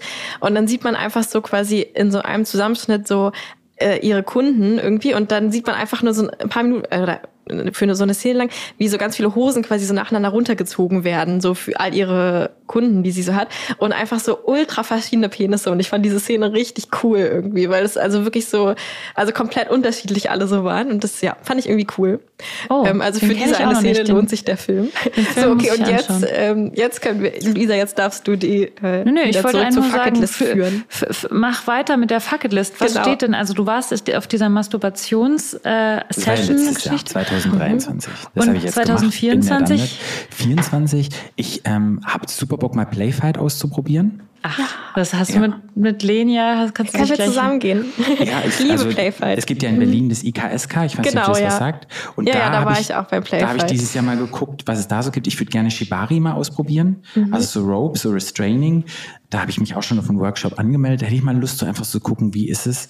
Und ich hätte wirklich mal so ein bisschen Bock, so Roleplay-mäßig was ausprobieren. Aber da muss ich erstmal eine Person Mhm. finden. Ich bin leider nicht in einer Beziehung. Und auch wenn ihr mich als umtriebig seht, ich arbeite viel. Ich bin jetzt nicht so viel Mhm. Unterwegs. Da müsste ich dann mal gucken. Müsste ich mal wieder reinstürzen in das Ganze. Da hätte ich auch mal ein bisschen Bock, mich so ein bisschen auszuleben und neue Erfahrungen zu machen. So, das ist, glaube ich, so auf meiner Fuck-It-List, was ich mal probieren möchte, ja. Cool. Hast du schon mal Rollenspiele gemacht? Oder so ein bestimmtes Rollenspiel, von dem du erzählen kannst? Ähm, nee, leider noch nicht. Also so richtig noch gar nicht. Also mich wundert's auch. Also na klar, man hat schon mal irgendwie dominiert oder man ist schon mal dominiert worden, so, aber jetzt nie so richtig, dass es ein Rollenspiel ist. Und ich fände sowas schon mal geil, so wenn dann jemand sagt zu mir, also wenn man jetzt in einer devoten Rolle ist, der dann so sagt, hey, du machst jetzt das und das und I, I don't know, leck mir meinen Schwanz, geh auf die Knie oder so, keine Ahnung. Also ich wüsste nicht, so in meiner Fantasie finde ich schon ganz sexy. Oder wenn ich dann jemanden habe in einer anderen Situation und sage, so, mach jetzt das und das, also kann ich mir schon super geil vorstellen. Aber dann ist es ja immer noch Fantasie und vielleicht, wenn es dann nachher wirklich soweit ist, finde ich es gar nicht geil. Aber das wäre so, wo ich mal sagen würde, hey, da wäre ich mal offen zu und ähm, ja, und muss man halt Leute finden, die da drauf Lust haben. Weil das ist ja dann, man kann ja auch nicht irgendwie höchstens, man sagt, hey, ich, ich will mal Rollenspiel ausprobieren. Die meisten sind ja schon sehr erfahren da drin und die wollen dann immer nur Menschen, die sich damit auskennen. Ähm, und dann jemand zu finden, der halt so sagt, hey, da bist du Beginner drin, mal gucken, ob ich das cool finde, sowas. Und Fesseln finde ich eigentlich ganz cool, das habe ich auch schon mal ausprobiert, aber jetzt nicht so richtig, also wenn man das ab und zu mal macht, so aus Spaß. Aber so richtig finde ich echt cool. Und so Playfight, so ein bisschen, ja, irgendwie so, so ein bisschen raufen mit verschiedenen Menschen, unabhängig vom Geschlecht, auch cool. Es gab ja, Ja. in Berlin mal diese Liquid Love Partys, kennt ihr die? Ich glaube Mhm. nicht. Und zwar. Das hört sich nach so, Drogen an. Nee, da Berlin so und eine- Liquid Love, da denke ich sofort. Und zwar war das immer so eine Privatparty, die haben in einer ähm, Einraumwohnung alles ausgekleidet mit Plastikfolien. Oh, Und geil, das war's für? Luisa. Und dann bist du, ähm, also gibt es eine Person, die aufpasst, also unabhängig vom Geschlecht, alle zusammen werden dir die Augen verbunden, du wirst eingeölt Und dann ähm, bist du in einem warmen Raum, du wirst eingeölt, mit Augen verbunden, ganz viele Menschen und dann glaub, gehst du in Kontakt mit anderen. Menschen. Und dann gehst du in Kontakt, unabhängig vom Geschlecht und sozusagen, also es soll nicht zur Penetration kommen oder zum, ja, zum, zum Sex letztendlich, aber du gehst sozusagen in Kontakt mit Menschen in dieser warmen, öligen Masse, hast die Augen aus und sowas würde ich auch gerne mal ausprobieren. Wenn mal so eine Liquid Love Partys, ich weiß nicht, die VeranstalterInnen, ob das nochmal stattfindet, aber das finde ich auch mal spannend, weil so wirklich so nicht zu sehen, nur zu fühlen und dann hast du so dieses Öl und glitscht da so rum durch die Räume, was da wohl so passiert und dann klar, hast du eine klar Person, die dann aufpassen, das ist zu viel und dann so mit Konsens, Grenzen, Regeln. Ich finde das, glaube ich, mal so ganz spannend, mal so gucken, was da so. ich Ja, cool. das klingt cool, vor allem auch so mit Augen verbunden. Ja, und Irgendwie dann bin- auch so unabhängig ja. vom Geschlecht. Also wenn jemand einen Ja. schönen Körper hat, also auch Frauenkörper, Ja, genau. ist total schön, wenn du dann vielleicht Ja. mal anfasst, irgendwie einen Rücken oder einen Brust oder einen Po oder sowas, kann ich mir auch ganz sexy vorstellen. Du bist ja, du siehst es ja nicht. Du bist ja sozusagen wirklich nur auf, ja, so fühlen. Jetzt mache ich schon meine Augen zu und wirklich so auf fühlen. Ja. dann musst du es unbedingt machen, wenn du da so, also ich, also äh, wenn du das so, das hört sich auch echt, also ich verstehe, warum man das geil finden kann, also oder warum man es interessant finden kann. Ich bei mir, ich habe ja immer so Panik, wenn es schon um so Gruppenkuschel ähm, Geschichten geht, obwohl ich ja eigentlich sexuell total verrückt bin, aber so, wenn es immer dann, wenn es so um so Kuschelpartys geht, bin ich komplett raus. ja. Und Lenia, Naja. du bist ja eigentlich schon auf Kuschelpartys, aber nicht auf Öl, nicht mit Öl.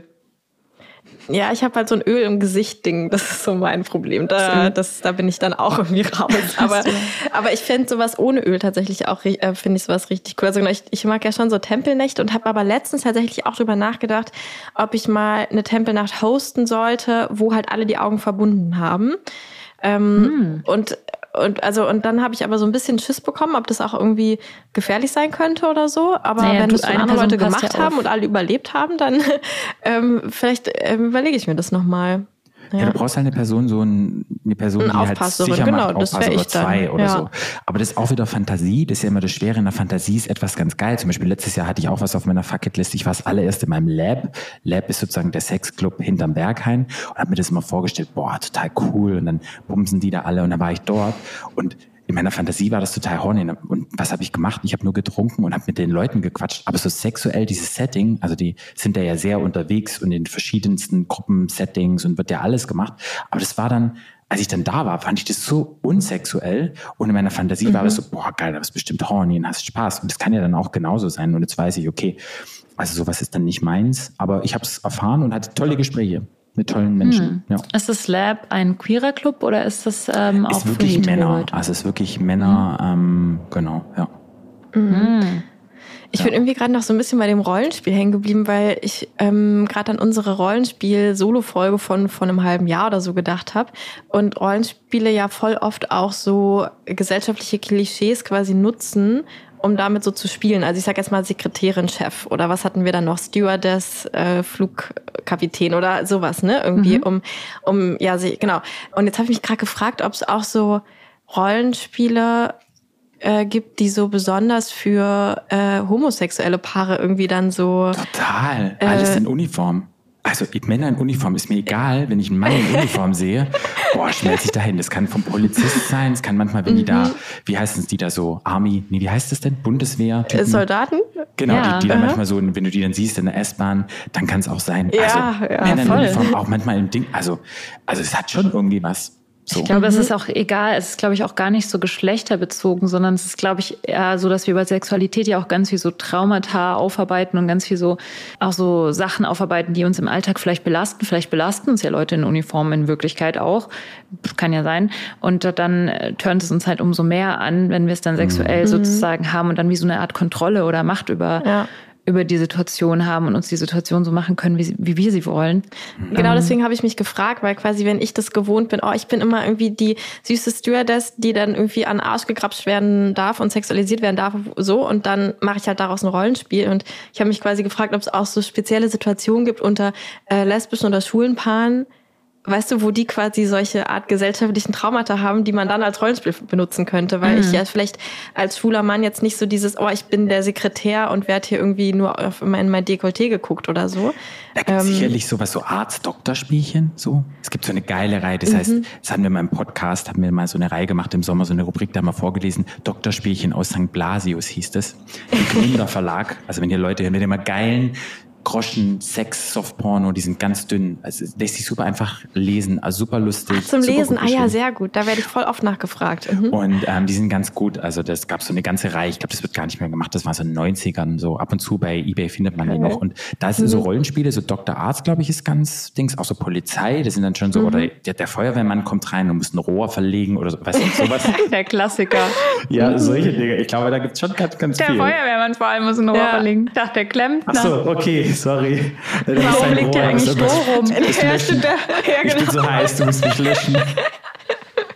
Aber würde dich zum Beispiel, also jetzt einfach, du kannst ja nicht für alle reden, aber jetzt für dich speziell, würde dich zum Beispiel auch so dass du jetzt irgendwie ein Schüler bist und dann irgendwie dein, was ist das typische, so Schüler-Lehrerin oder so, aber äh, quasi nicht. Schüler und dann den, dein Lehrer oder so, würde dich, nee. oder was gibt's noch so typisches, genau, eben so, du hast einen Chef und du bist irgendwie der Assistent ähm, oder bist beim Bewerbungsgespräch und dann wirst du gefragt, so, ja, aber jetzt zeigen Sie doch mal, was Sie alles drauf haben oder so.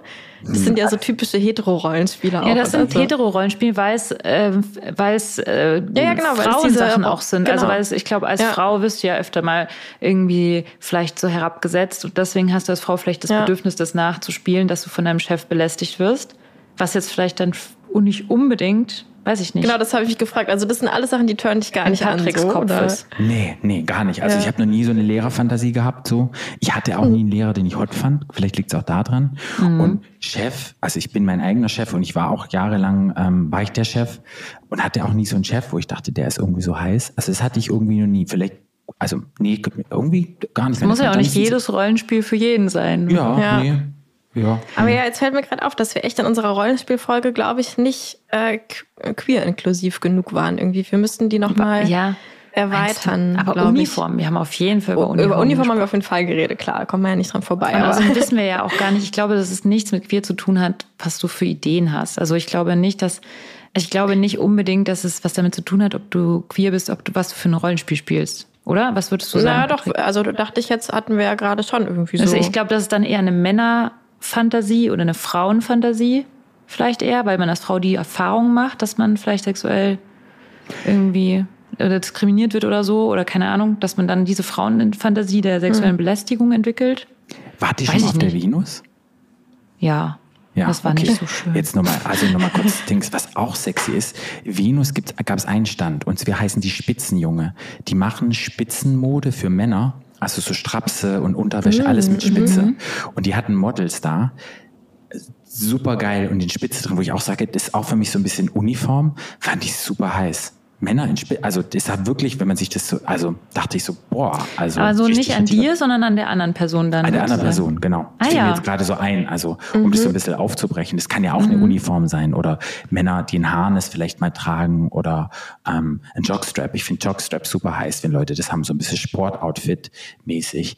Ähm, es muss ja nicht immer krass Uniform sein, aber ich glaube, wenn man sich so, auf, wie soll man das sagen, nicht so ein bestimmte ja, wie so ein bestimmtes Outfit auch hat, kann auch ganz cool sein. So. Mhm. Ja. ja. Also ich hatte auch überlegt, ähm, ähm, ob ich dir so als letzte Frage oder als ja eine der letzten Fragen sowas zum Thema Masturbieren generell stelle, weil als du vorhin von diesem Masturbationszirkel gesprochen hast, hast du kurz davon gesprochen, wie man den Penis behandelt. Und ich habe irgendwie das Gefühl, wir reden hier in dem Podcast sehr, sehr oft darüber, wie wir masturbieren oder wie man äh, mit einer Vulva umgeht. Und ganz wenig darüber eigentlich, wie man mit einem Penis umgeht. Mhm. Und ich weiß, ich, aber da wir darüber so wenig reden und da ich ja selber keinen Penis habe und nicht so viel Plan habe davon, weiß ich noch nicht mal, wie die Frage genau lauten könnte. Weißt naja, du, was ich, ich meine, so, Lenia? Mhm. Na, ich glaube, ganz, ganz viele Menschen mit Penis benutzen ihren Penis so ein bisschen und ähm, sind nicht sehr liebevoll. Also der muss funktionieren, der muss stehen, dann ähm, scheidet der auch noch gleichzeitig etwas aus und dann ähm, muss der groß sein und das sind auch wieder so viele Attribute da. Also du, du musst einen Schwanz in der Hose haben und schon von klein auf irgendwie oh, dicker Penis und so. Und zur Masturbation, was ich immer sagen kann, es gibt ja verschiedene Erregungsmuster und Masturbationsmuster und was ich immer sagen kann, man hat es irgendwann mal gelernt, jetzt als Penisträger, wie masturbiere ich? Und oftmals ist es so, dass das unser ganzes Leben lang die eine Technik, wie wir unseren Penis anfassen, also wie stark ist der Druck, wie schnell sind wir, in welcher, äh, wo sitzen wir oder liegen wir, dass das ganz, ganz, ganz, ganz oft in derselben ähm, Art und Weise stattfindet. Und bei mir sind dann viele Menschen, die ich dann einfach frage, Herr, wie sieht denn das aus? Und dann beschreiben die das und dann frage ich halt so, dann, wie atmest du denn? Und dann gehst du, wie, ich atme? Und ich so, ja, du musst ja irgendwie atmen. Und dann sozusagen rauszufinden, wie masturbiere ich? Also, wie ist die Schnelligkeit? Wie ist der Druck? Atme ich eher flach oder atme ich tief? Benutze ich nur irgendwie den Penis? Ziehe ich andere Körperteile mit ein? Bewege ich meinen Körper damit? Und wenn ich dann weiß, wie ich masturbiere, um dann sozusagen zu gucken, okay, kann ich da eine Variation reinbringen? Bin ich mal langsamer, mache ich mal Druck weg, mache ich vielleicht mal stoßende Bewegungen in meine Hand rein oder ist es nur meine Hand, die sich bewegt? Benutze ich mal den ganzen Körper, streiche ich ähm, meine Brust, während ich den Penis anfasse? Gehe ich im Dammbereich, gehe ich in den Analbereich? Vielleicht schaffe ich es auch so ein bisschen Prostata zu stimulieren, indem ich leicht mit dem Finger reingehe. Und ich glaube, dieses Muster ähm, zu unterbrechen, dann auch mal zu sagen, hey, ich gehe jetzt mal in eine andere Position. Anstatt im Liegen oder im Sitzen gehe ich mal auf alle Viere. Ähm, ich stelle mich mal hin. Ich glaube, dann fängt es richtig an, um nochmal den Körper wahrzunehmen. Und dann ist hat man wieder so Variationen drin, man lernt super viel und man hat einen schöneren Umgang damit, wenn man irgendwie achtsamer ist. Ja, mhm. das kann ich so zur Masturbation irgendwie mitgeben. Und da sind ganz schöne Momente, wenn die Leute dann mal etwas anderes probiert haben und so dachten, oh cool, ich hatte jetzt echt schöne Momente. Und dann ist es nicht so, oh, Stress Release, ich setze mich hin, Porno wird zurechtgespielt, zehn Sekunden, zack, ich komme, sondern mhm. das wirklich auch zu genießen. Vielleicht ein bisschen Öl zu nehmen, den Körper mitzunehmen oder, keine Ahnung, nach dem Duschen schön eincremen, so ein bisschen das Ritual mit reinbringen. Und das machen mhm. komischerweise wenig Menschen mit Penis. Da geht's eher immer nur so Ding rein, Ding raus, zack, fertig. Was okay ist, total in Ordnung, kann super funktionieren. Aber ich glaube, wenn man dem Penis so an sich nochmal ein bisschen mehr Raum gibt und wenn der jetzt wirklich eine Stimme hätte und man benutzt den ja letztendlich nur und der dann sagen würde, hey, das kann sich ja jeder Penisträger, der hier zuhört, kann sich mal fragen, so, was würde der denn zu mir sagen? Wie behandelt er mich, wenn er masturbiert? Ist der liebevoll zu mir? Macht er das zu schnell? Macht er das zu langsam? Was wünsche ich mir denn eigentlich? Wie sollte der mit mir umgehen? Und das sich mal niederzuschreiben und, ähm, und dann mal daraufhin verändern. Ich habe ja auch einen mhm. Instagram-Kanal, da sind viele solche Tipps drin, wenn es um Sexualität geht. Da hatte ich auch mal einen ganz schönen Post gemacht, wo diese Fragen nochmal spezifisch ähm, aufgeführt sind. Vielleicht mhm. könnt ihr ja da mal nachgucken. Mhm. Ja. Ja, das Voll süß. Ich erinnere mich gerade an so eine Situation in meiner ähm, äh, Therapieausbildung, die ich gerade mache, wo wir auch so eine Übung gemacht haben, wo wir ziemlich lange einfach nur da lagen mit unseren äh, Hand in der Hose so und am mhm. Genital äh, berührt haben und äh, darauf meditiert haben, äh, bla bla bla und dann reingespürt und dann danach halt quasi einen Brief geschrieben haben aus der Perspektive unseres mhm. Genitals. Mhm. Und ähm, das war echt witzig, weil da echt äh, überdurchschnittlich viele weinende Männer dann irgendwie saßen. Echt? Und ähm, jetzt verstehe ich vielleicht so ein bisschen, warum, Krass. wenn du das sagst. So, ja klar, vielleicht äh, behandeln wir, also ihr, äh, euer Penis oft auch einfach nicht so liebevoll oder so. Gut, das ja, ist vielleicht bei uns mal nicht also meine anders, ne? Erfahrung aber ist, ist auch so mit, mit Menschen mit Penis, dass halt mhm. die sehr, sehr viel Druck haben, dass es funktioniert. Und wenn es nicht mhm. funktioniert, also wenn sie zum Beispiel keine Erektion bekommen, was extrem häufig vorkommt, ich würde sagen 50 Prozent der Menschen, die ich treffe, und da dann, dann kommt total viel so Selbsthass raus und total viel so, Mann, das funktioniert nicht und so. Und ja, das, das, das hört sich irgendwie spannend an, das mal so ähm, viel mehr so achtsamer damit zu sein. Und ich frage mich auch, würdest du sagen, oder wenn Menschen zu dir kommen, die Erektionsschwierigkeiten haben, äh, dass dann diese Art zu masturbieren vielleicht eine bessere ist? Also, dass man zum Beispiel sagt, die Art, wie ich masturbiere, hängt definitiv damit zusammen, wie, ob ich eine Erektion bekomme, ob ich kommen kann oder nicht, so, so? Na, es gibt ja immer einen Unterschied. Du kannst körperlich erregt sein oder du kannst geistig erregt sein. Und beides kann ja unabhängig stattfinden. Also du kannst eine Erektion haben, ohne dass du eine geistige Lust hast, also geil bist. Ähm, aber es ist einfach eine Reaktion deines Körpers. Wenn da rumgespielt wird, dann steht der halt irgendwann. Das heißt aber nicht, dass ich Lust empfinde. So. Mhm. Und genauso kann es andersrum sein. Ich habe eine riesengroße Lust im Körper, aber der Penis steht nicht.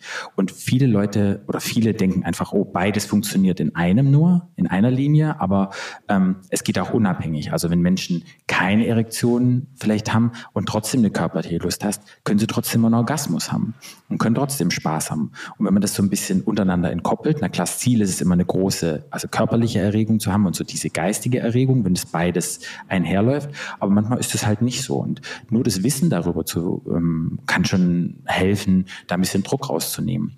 Weil irgendwann ist es bei uns Männern halt mal so, Testosteron lässt nach, die nächtliche Erektionsfähigkeit lässt nach und dann steht das Ding halt nicht mehr.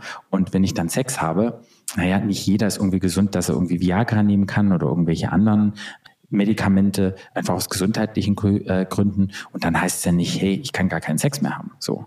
Und da gab es jetzt eine Studie dazu, den erfülltesten Sex haben Menschen zwischen 50 und 60 Jahren wo die sagen, ich habe den besten Sex zwischen 50 und 60. Und also ich dachte, da habe ich einfach gar keinen mehr, deswegen ist er dann wenigstens nicht mehr der Scheiß-Sex oder so. Ja, und, und da, da geht es dann halt nicht mehr um, um, um, dass der Penis stehen muss und ähm, da geht es dann um ganz andere Dinge und ja, das ist, glaube ich, ja, ganz mhm. schön so, mhm. ja. Mhm. Ich, also ich würde jetzt auch gerne noch einmal nachfragen, weil du es auch gerade so ein bisschen angesprochen hast. Hast du irgendwelche Tipps für Prostata-Sachen? Also das äh, vielleicht auch Toys oder so. Wir reden auch ja eigentlich nie über Penis-Toys. Ähm, mhm. ähm, genau, also für Anpenis oder halt und oder Prostata. Ähm, Gibt es da, also ja, was hast du da so für Tipps parat? Mm, also prostatale Stimulation, wenn Menschen damit noch keine Erfahrung haben, ist es einfach das zweite Lustzentrum des Mannes. Und wenn ich, was ich schön finde, jetzt auch in der Hetero-Welt ist es so ein bisschen angekommen, wo einfach Männer sagen, ja, ich find's geil, irgendwie so ein prostataler Orgasmus zu haben. Du fasst vorne nicht an und du hast halt wirklich nochmal ein intensiveres Erleben. Ähm, ich würde erstmal sagen, wenn man sich daran trauen möchte, kann man erstmal anfangen mit dem Damm stimulieren, ähm, dass man von außen, also zwischen Hoden, Sack und Anal, dass man da mal auf den Damm mhm. mal so ein bisschen drückt und mal so ein bisschen ausprobiert, ähm, um dann zu gucken, oh, finde ich ganz angenehm. Und dann kann man selber mal probieren mit ein bisschen Kleidgel, mit dem Finger ein bisschen selber reingehen. Wenn man jetzt auf den Rücken liegt, das dann mal nach oben sozusagen drückt und dann merkt man, es ist gar nicht so viel. Also vielleicht bis zum zweiten Knöchel geht man vielleicht rein und biegt es so ein bisschen, spürt man wie so eine Walnussform. Und dann kann man so ein bisschen gucken, wenn man es findet, kann da ein bisschen draufdrücken und dann zu gucken, wie angenehm finde ich das. Kann da klar auch ähm, die andere Person bei einem machen. Schön vorsichtig, entspannt sein. Vielleicht vorher gut geduscht sein, dass dann nicht irgendwie, ja, da noch irgendwelche Exkremente ein bisschen da sind. Wenn man drauf steht, ist total in Ordnung go for it. Aber wenn es sauber sein soll, Toys, ja, da gibt es ganz viele Anal Plugs, die vibrieren. Es gibt Prostata-Stimulatoren, ähm, die man einführt, die wirklich so ausgerichtet sind mit dieser Biegung, ähm, dass die Prostata stimuliert wird. Die haben dann Vibrationen. Mittlerweile gibt es Toys, die ähm, man aufblasen kann, also wo man sozusagen wie so Anal Plugs, die man einführt, das dann leicht einzuführen und dann sozusagen im äh, hm. eingeführten Zustand so ein bisschen aufblasen kann mit Vibrationen. Ja, damit habe ich auch schon sehr gute Erfahrungen gemacht. Das kann ich nur empfehlen. und da kann man dann nochmal schön, ganz schön gucken, äh, wie mag ich das, wie doll mag ich stimuliert werden und alles das würde ich so sagen, Prostata-Play. Ansonsten generell, also ähm, wenn man so an den, an den Anus guckt, da sind ja so viele Nervenzellen, lecken, streicheln, spielen, sanft, hart. Das ist ja einfach nochmal ein richtig krasses Lustzentrum, also da auch keine Angst haben. Und wenn es wirklich so um Penis gibt, da gibt's, glaube ich, auch, macht der Markennennung? Ja, also wir, ja. Ja, sage ich. Es gibt ja total viele andere Sachen. Es gibt ja Club Venus und es gibt Orion. Ich zähle einfach mal ein paar auf. Und dann mhm. gibt es dann auch Flashlight. Und Flashlight hat mit hat mittlerweile ähm, halt diese Lustmünderöffnungen ähm, und die gibt es mittlerweile auch mit Wärme, mit Kugeln mhm. drin, wo sozusagen der Penis reingemacht wird mit Suction und Vibration. Und Satisfyer, die Marke, hat auch so, sieht aus wie so ein Korkenzieher, wo du nur die Eichel reinlegst, wo dann auch vibriert, pulsiert, Wärme, Suction und sowas ist, ähm, die das auch macht. Leider habe ich die Sachen noch nicht ausprobiert. Ähm, weil die sind immer relativ teuer und ja, da müsste man mal anfragen, so, hey, ich bin Sexualtherapeut, schick mir mal was zu. Ja, ja wir arbeiten, äh, wir arbeiten ja mit Fun Factory zusammen und die haben auch äh, Männer-Toys, die haben so ähm, einen, wo man auch die Eichel reinlegt und einen, wo man quasi den nur ranhält, vor allem da so ans äh, Frenulum, an dieses Bändchen von Vorhaut ja. und Eichel so. Ähm, genau, und ähm, ich finde aber bei Fun Factory fehlt noch auch einfach so ein, äh, so ein Flashlight, wie man es da nennt, also so, ein, so eine Taschenmuschi oder dann halt mhm. halt für jemand, der keine Muschi-Marken äh, Taschenliebesloch oder wie du es gerade genannt hast. Ja, so. Anusmund. Liebesöffnung, das ja, genau, kann ja auch heißt, gern sowas sein. Liebesöffnung. Ähm, weil darauf schwört ja, also oder was heißt schwört, aber mein Freund hat irgendwann mal so eine Taschenmuschi ausprobiert. Das war so ein auch aber so ein Einwegding, was ich irgendwann auch mal zugeschickt habe. Ich weiß gar nicht mehr von wem. Irgendwann hat mir das auch mal so zugeschickt, So ein irgendeine Ei? Firma. Nee, kein Ei, sondern so ein, also es sieht wirklich aus wie so eine, das war einfach so eine Tube, wo halt aber der ganze Penis reinpasst und da drin war einfach super viel Flutschi, Flutschi so, also so Gleitgel und ähm, das hat auch so einen Unterdruck gemacht, also wenn man den Penis rauszieht, dann ist quasi auch Unterdruck da drin und so. Und das fand er richtig toll. Also ähm, ja, genau, das kann Ja, ich da dazu noch berichten. coole Sachen. Ja. Okay. Ja, ich Ja. finde es gut, dass wir jetzt ein bisschen mehr Aufklärung zum Thema Penis hatten. Cockring. Diese Folge. Macht mal Ja. einen Cockring. Das hilft auch schon. Cockring rüber. Nicht Metall am Anfang, macht irgendwie Ja, was. Rubbermäßiges. Ja. Und dann ähm, einfach mal zu gucken, ist mehr Blut drin, es ist nochmal intensiver, das ganze Gespür, selbst beim Masturbieren ist es ein ganz anderes Gefühl, ist richtig, ist richtig krass und angenehm, da mal sich so ein bisschen reinzuführen. Ich glaube, da kann man, also was kann man schon mehr offener sein, experimentierfreudiger sein und man sollte sich da mehr trauen, auch in Beziehungen, wenn jetzt Menschen zuhören und sagen, hey, vielleicht nimmt mal ähm, die Person, die ihr gerne habt, mit der ihr Sex habt, nimmt mal, gebt mal einen Sexshop rein. Einfach zu sagen, hey, ich suche jetzt mal was aus und du suchst was aus und dann treffen wir uns mal in der Mitte und gucken mal, nehmen wir das mit. Ich glaube, das kann ganz schön sein, mal so ein Sonntagsinterview und dann mal gucken, ob die Lust dann wieder kommt. Also nicht Sonntagsinterview, Ja. Sonntagsausflug oder Samstagsausflug. ja, genau. Sonntags haben ja So die ganz Läden hat's zu. Vor dem Tatort, danach gucken wir Tatort. Genau, wir danach kann man mal gesagt. gucken, was passiert. So. Ja. Ist schon mal Gesprächsbedarf da und mal gucken, wo das dann endet. Ja. Ja, Ja, richtig cool. gut. Ähm, vielen Dank für die coolen äh, Tipps und Stories. Ja, vielen Ähm, Dank. Ja, wir verlinken natürlich deine, äh, deine, deine Praxis. Wo ist die eigentlich? Also du machst wirklich Vor-Ort-Therapie, ne? Genau, also ich mache Vor-Ort-Therapie in Berlin, in Friedrichshain am Buxhagener Platz, da ist meine Praxis.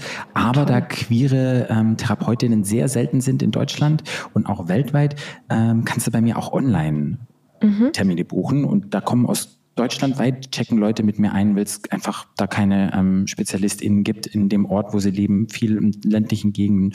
Und ich habe auch wirklich Menschen, die ähm, ja aus Asien mit mir einchecken, dann auch aus Kanada und auch manchmal aus den USA, die mich irgendwie gesehen oder gefunden haben durch irgendwelche Podcasts oder durch irgendwelche Artikel. Ähm, Genau, und das ist ja heutzutage, dank Corona, ist in der Videotherapie, ist das möglich. Und ja, das ist eigentlich eine ganz, ganz schöne Sache. Ja. Von daher, egal wo ihr Cool. sitzt, wenn ihr mal Ja. denkt, hey, da gibt's Themen, könnt ihr euch gerne bei mir melden. Cool. Ja. Also ist auf jeden Fall unten verlinkt in den Show Notes. Ja, vielen Dank für deine Ja, Zeit und äh, fürs Erzählen. Müssen wir noch irgendwas sagen, Luisa? Ja, Ähm, ihr müsst, ihr müsst, ihr müsst, nee, ihr müsst gar nichts. Ihr dürft uns fünf Sterne geben, wenn ihr wollt. Das wäre schön Oh, das für ist uns. auch diese super esoterisch-spirituelle Neurin. Ah, du bist eingeladen, uns bist fünf Sterne eingeladen. zu geben. Nein, ihr müsst, Leute. Du bist auch eingeladen, die Glocke zu drücken. Danach kannst du einen Lungi anziehen und durch die Wohnung tanzen. Darf ich noch was sagen? Ihr kriegt von mir beide ein Foto und ihr kriegt eine Rose. Und es seid weiter in der nächsten Runde. Oh ja, danke schön. danke, das war mein Traum. Mein Lebenstraum. Cool. Ja. Schön. Ja, vielen Dank fürs Zuhören. Ihr seid Ihr könnt diese Folge gerne Wir lassen ähm, euch auch, auch weiterlassen, weiter. äh, weiterempfehlen an Leute, die es vielleicht äh, interessieren könnte. Und dann hören wir uns nächste Woche Freitag wieder. Bis nächste Woche Freitag. Tschüss. Ciao. Geliebte auf Zeit.